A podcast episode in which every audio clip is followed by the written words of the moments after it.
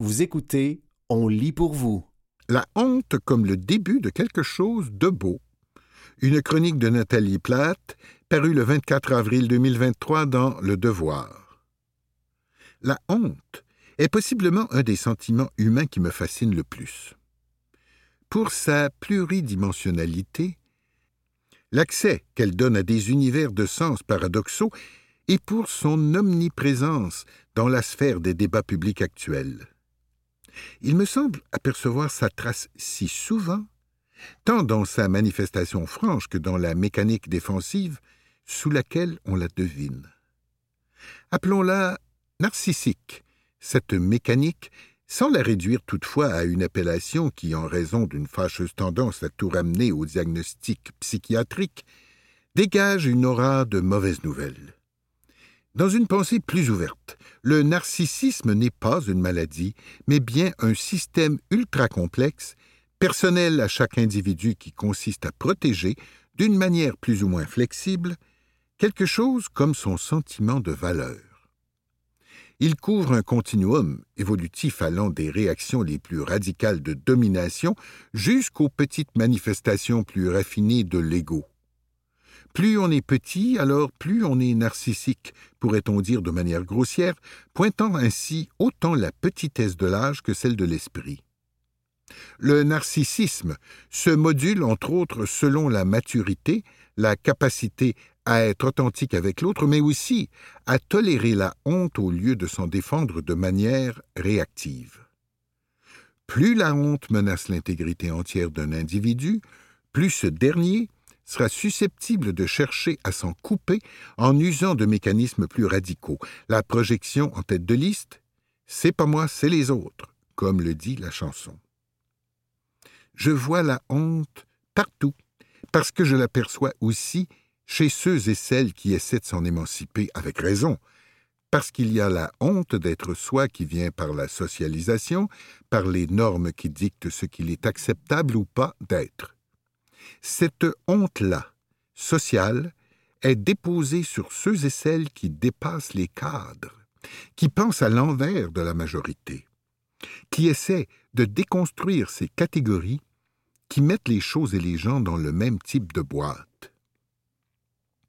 Cette honte-là est celle associée à ce que la philosophe Miranda Fricker nommait les injustices épistémiques, désignant toutes ces injustices commises envers les personnes qui se voient décrédibilisées d'emblée du fait qu'elles appartiennent à une catégorie de personnes qu'on ne considère pas comme capables de produire du savoir dans un contexte discursif donné. Le concept, développé en 2007, sert à éclairer toutes ces fois où l'on ne tient pas compte du témoignage de quelqu'un du simple fait qu'il ou elle appartienne à une catégorie sociale particulière. Quiconque s'est trouvé en position de vulnérabilité dans une institution de soins, de justice, de services sociaux ou autre a possiblement déjà vécu ou été témoin d'une injustice épistémique, puisqu'elles sont courantes. Elles s'articulent à partir de réflexes bien humains ceux qui consistent à classer les informations en privilégiant celles qui ne nous déstabilisent pas bien sûr, mais surtout celles qui ne nous font jamais ressentir de honte. Parce qu'il y a aussi la honte que l'on ressent quand nous prenons conscience que nous participons à ces injustices. C'est celle-là qui fait le plus de bruit sur les ondes de certaines radios dont le but ultime semble être de rassurer les gens sur le fait qu'ils n'ont pas à avoir honte de perpétuer des inégalités sociales, que c'est pas eux, c'est les autres. La petitesse, nous disions. J'ai honte souvent. Non que je sois aux prises avec un complexe de culpabilité judéo-chrétienne ou une tendance à l'autoflagellation. J'ai honte quand je prends conscience d'un monde tout près du mien que j'ignorais parce que trop occupé à maintenir du sens dans ma quotidienneté à moi. J'ai donc souvent une honte que je qualifierais du privilège qui est à la source de plusieurs de mes indignations aussi.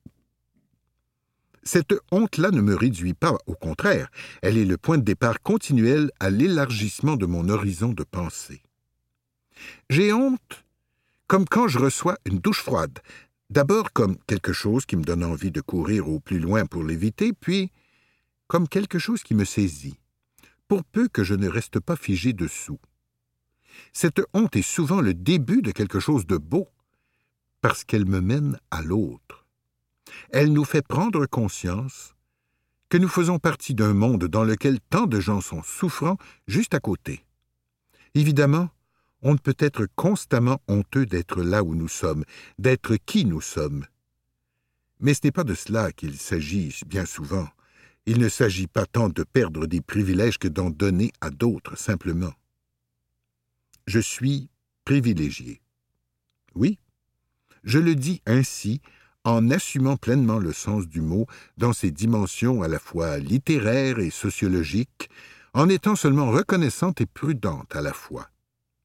Je suis privilégié du fait que ma situation de vie découle d'une série de chances, certaines pouvant se renverser à tout moment, d'autres étant plus immuables. Ça ne me réduit en rien. Ce n'est qu'un petit supplément de conscience. J'ai aussi un privilège. Celui-là beaucoup plus rare pour les gens de mon genre. Je n'ai jamais été violé. Je n'irai pas plus loin ici, en laissant seulement entendre à quel point, alors, j'aurais honte de parler à la place d'une personne victime d'agression sexuelle, en lui dictant ce qu'elle aurait dû faire dans une situation que je n'ai pas vécue. Et même si je l'avais vécue. J'aurais honte aussi de prétendre que tout le monde devrait réagir comme moi dans une situation semblable.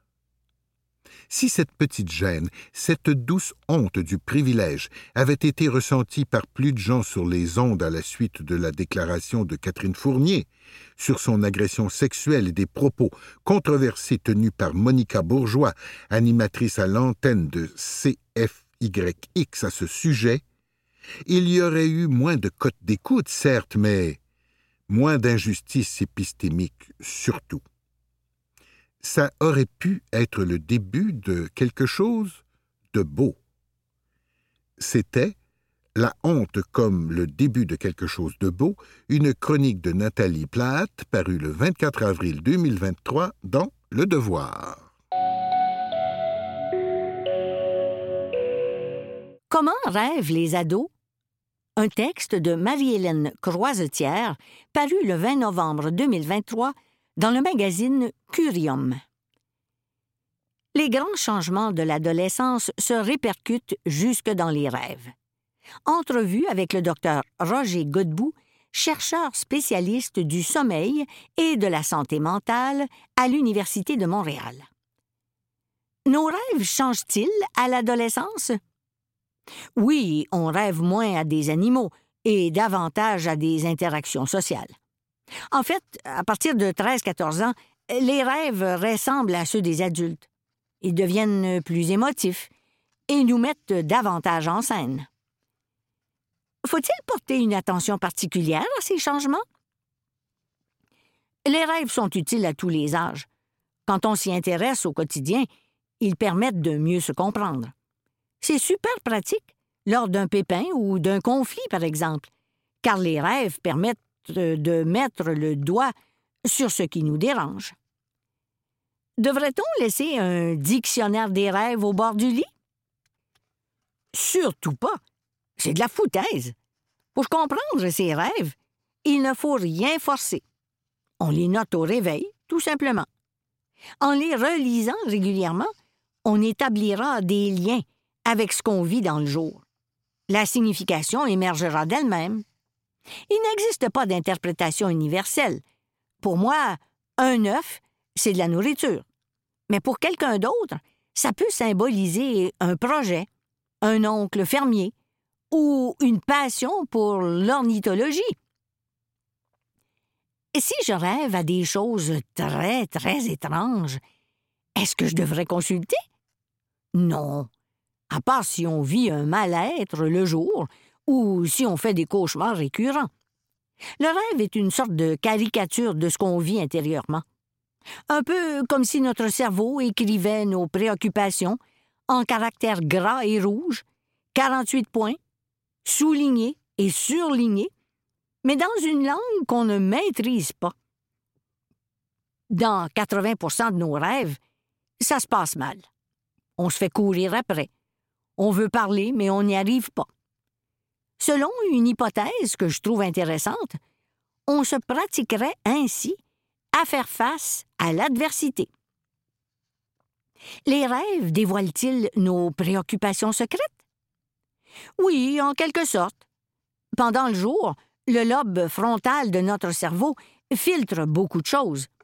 Il est cependant inactif lorsqu'on rêve. Les régions cérébrales liées aux émotions et à la mémoire ont donc le champ libre. Une émotion ou un souvenir émerge. Puis, le rêve se construit autour. Même irrationnel, on lui donne du sens. Le rêve révèle ce qui nous préoccupe sans le filtre du lobe frontal. À quoi servent les songes? On sait que la privation de sommeil peut causer de l'anxiété, une prise de poids, une dépression et même des hallucinations. Mais les rêves, eux, quelques scientifiques soutiennent qu'ils n'ont aucune utilité. D'autres, comme euh, Claudia Picard-Delan, leur attribuent, au contraire, plusieurs fonctions. Ils renforcent la mémoire, ils mélangent des souvenirs lointains et récents de manière hyper créative.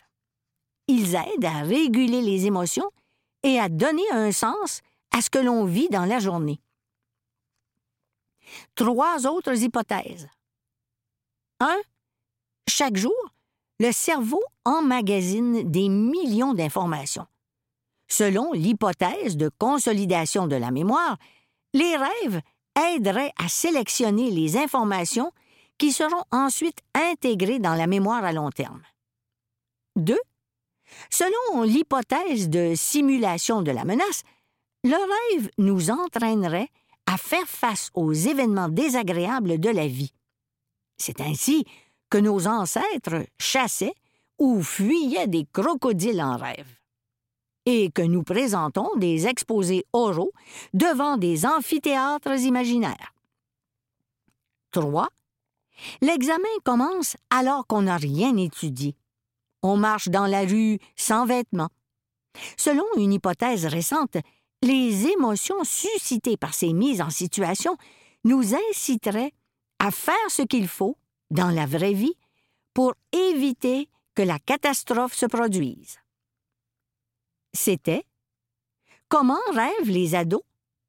Un texte de Marie-Hélène Croisetière paru le 20 novembre 2023 dans le magazine Curium.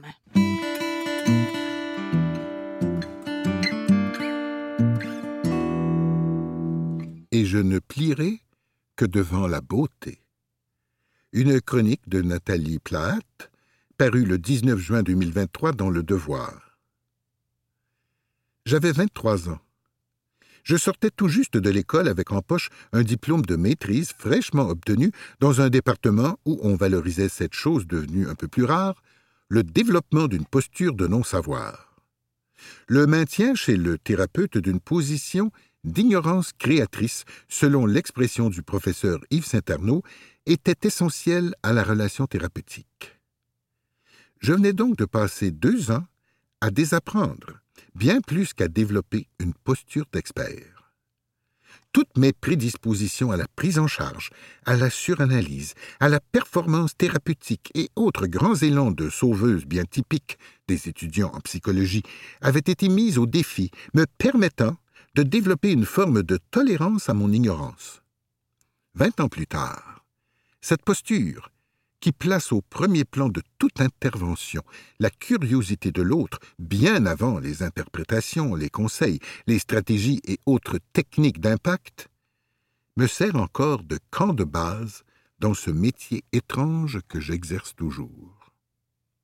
J'avais vingt-trois ans et ne savais rien, donc. J'étais un bébé psy, et j'avais été engagé comme psychologue scolaire dans des écoles primaires où le contexte socio-économique n'était pas des plus favorables, pour le dire ainsi. Ces écoles ont été mes vraies écoles. J'y ai tout appris. Les logiques illogiques des systèmes, les privilèges et injustices de classe, La vraie nature de la résilience, l'enfance qu'on brise, celle qu'on redresse, celle que tant d'enseignants et enseignantes et autres intervenants scolaires sauvent à cœur de jour, dans une si grande absence de reconnaissance.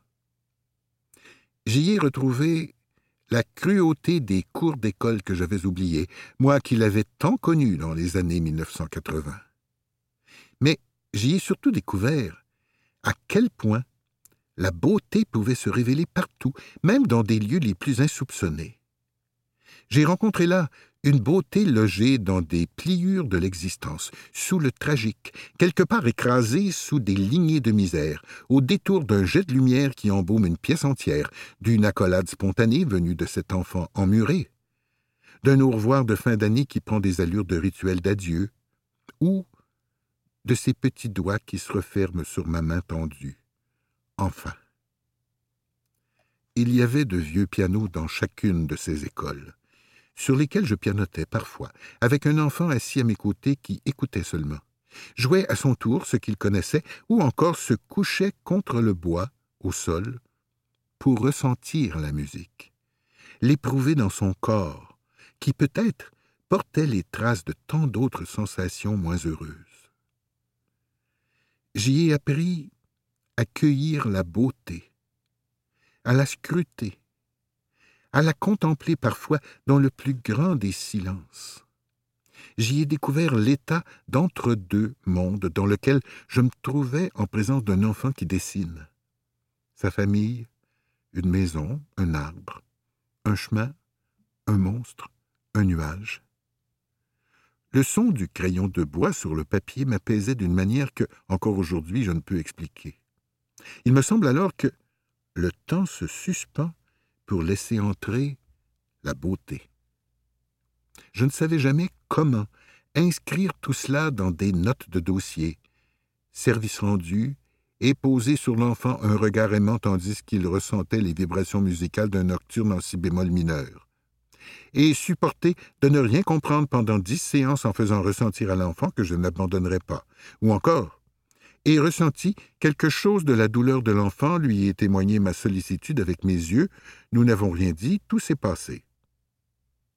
Les mots, pour décrire l'essentiel, sans le dévitaliser, sont rares, dans un monde où la langue principale est celle de la technique.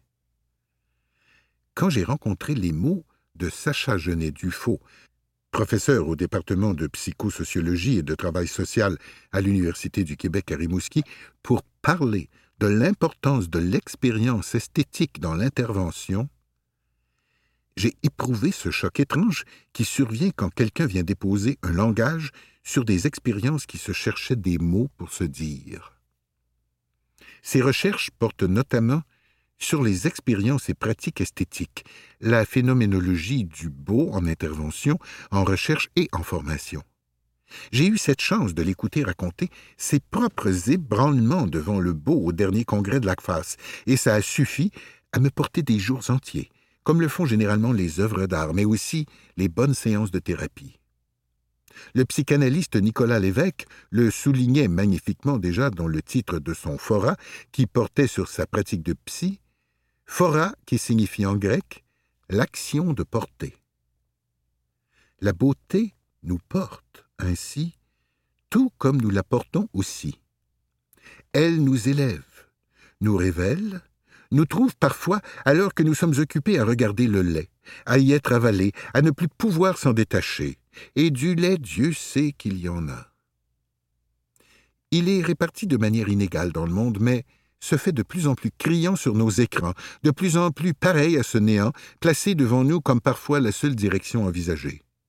Je pourrais croire qu'il va gagner, mais j'ai trouvé le beau dans tant de recoins de souffrants que je reste et resterai une radicale prospectrice de beauté. Le solstice est là. Ce sera aussi l'occasion pour moi de me refaire des réserves de beau. Je publierai les morceaux choisis de la dernière collecte de récits la semaine prochaine sous la rubrique Des nouvelles de vous. Nous nous retrouverons bientôt, mais d'ici là, laissez-moi vous offrir des fleurs dans cette petite capsule de beauté croquée par des amis, les talentueux Myriam Leblond et Pierre-Luc Racine pour la Fabrique culturelle, titrée tant qu'il y aura des fleurs. Des bouquets pour ralentir. Elle aura été le point de départ de cette chronique. Une ode au temps long, au beau, qui se trouve parfois si près, tout proche, juste là. Psychologue clinicienne, Nathalie Platt est autrice et enseignante à l'Université de Sherbrooke. C'était Et je ne plierai que devant la beauté, une chronique de Nathalie Platt, parue le 19 juin 2023 dans Le Devoir.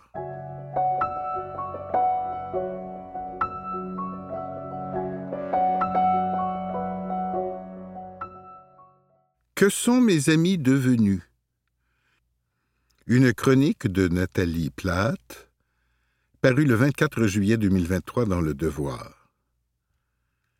Après avoir parlé de l'amour entre les humains et les bêtes, me voilà à réfléchir à l'amitié. Cet art qui, comme le reste, se diffuse parfois dans les nouvelles configurations de l'époque, tout en se frayant toujours un chemin par son essentialité dans nos existences. Je la pense d'abord par son envers, si vous le voulez bien, c'est-à-dire par sa perte, par ce moment où, dans nos vies, il arrive que des amitiés se retirent, se brisent, se cognent, se butent ou s'étiolent. Elles ne passent pas toujours l'épreuve du temps, ou alors du devenir soi, qui fait s'éloigner ces trajectoires qui, auparavant, se donnaient la réplique dans une parfaite complétude. Si les ruptures amoureuses trouvent dans le monde social un écrin, une oreille, une suite de symboles et de rituels plus ou moins collectifs, les ruptures amicales, elles, sont souvent vécues dans le plus grand des silences, dans nos maisons, nos journaux, nos cœurs, ou encore seulement racontées à nos psys.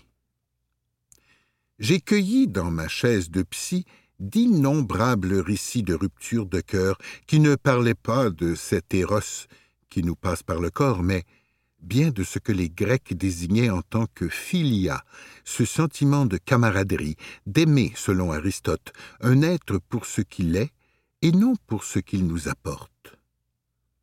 On parle si peu de nos pertes amicales dans la vie adulte, parce qu'il n'y a pas toujours eu d'annonce, de message pour nous apprendre Je ne suis plus ton ami, comme à la maternelle, le temps d'une récréation, d'une bouderie ou d'un jeu de rivalité. Non, nous, les grands, nous ne disons plus ces choses-là, préférons les agir seulement, en cessant d'inviter, en prenant des distances, en laissant des messages laissés longuement sans réponse. Je l'ai fait, vous l'avez fait, on me l'a fait, on vous l'a fait. Parce qu'on ne prend pas toujours le temps de décrire, de nommer et d'annoncer ce qui soudain ne colle plus, ne passe plus, nous a blessés, nous a repoussés ou nous a révélé une part de nous à laquelle nous n'avions pas envie de nous attarder. Parce que l'amitié convoque ces exigences, tout autant sinon plus que nos amours. Qui d'autre, oui, que nos amis, pour planter au plus profond de notre âme ce regard qui nous révèle que nous nous éloignons de nous-mêmes, que nous retombons dans les mêmes trappes amoureuses, que nous ne rions plus, que nous manquons des rendez-vous avec le vrai, l'essentiel, que nous vieillissons mal, ou trop vite, ou trop loin. Pour ma part, il me semble avoir eu plus mal et plus longtemps des quelques ruptures amicales de ma vie que de chacune de mes peines d'amour. J'ai chaque fois eu l'impression de terminer avec un plus mauvais reflet de moi, un travail profond de remise en question à réaliser, une invitation incontournable à me regarder sans complaisance, pour me mettre au tri de ce qui m'incombait dans cette chute amicale, ce qui n'est pas plus mal au fond. Mais quelle souffrance tout de même que celle de constater que nous ne faisons plus partie de la vie d'une personne avec qui les rires autant que les larmes avaient coulé sans embâcle, dans cette confiance, cet abandon qui nous rend toujours au plus beau de nous. Il me semble que la rupture amicale convoque souvent le pire des émotions infantiles, de la jalousie au sentiment de rejet le plus primaire, à la cruauté des revers de cours d'école, au pire des émotions de la vie adulte. Devant ce constat cuisant, que l'existence peut parfois prendre les allures d'un voyage fait de pertes cumulées. Il me semble que les pertes d'amitié font partie des plus difficiles à accepter, pour moi du moins. J'ai souvent pensé que les amitiés mériteraient le même investissement radical que celui que nous offrons à nos amours, le même aménagement, le même travail de vérité, d'engagement, de loyauté, la même hygiène communicationnelle. Parce que ce sont aussi souvent des malentendus qui éloignent les gens, des paroles non dites, des blessures infligées par des protagonistes, la plupart du temps à leur insu de ce qu'ils engendraient chez l'autre. Rares sont les amis qui font le point, mettent carte sur table, règlent les choses en osant déballer le vrai, le vulnérable, le difficile à mettre en mots. Le retrait est souvent la meilleure manière de dire Je ne t'aime plus, mon ami. Clin d'œil à Manu Chao. Quoi qu'il en soit, mes amis m'habiteront néanmoins pour le reste de ma vie, même si je n'ai parfois plus le luxe de les côtoyer. La trace laissée par chacun et chacune d'entre eux et elles est ineffaçable, aussi vive, sinon plus, que celle laissée par les amoureux.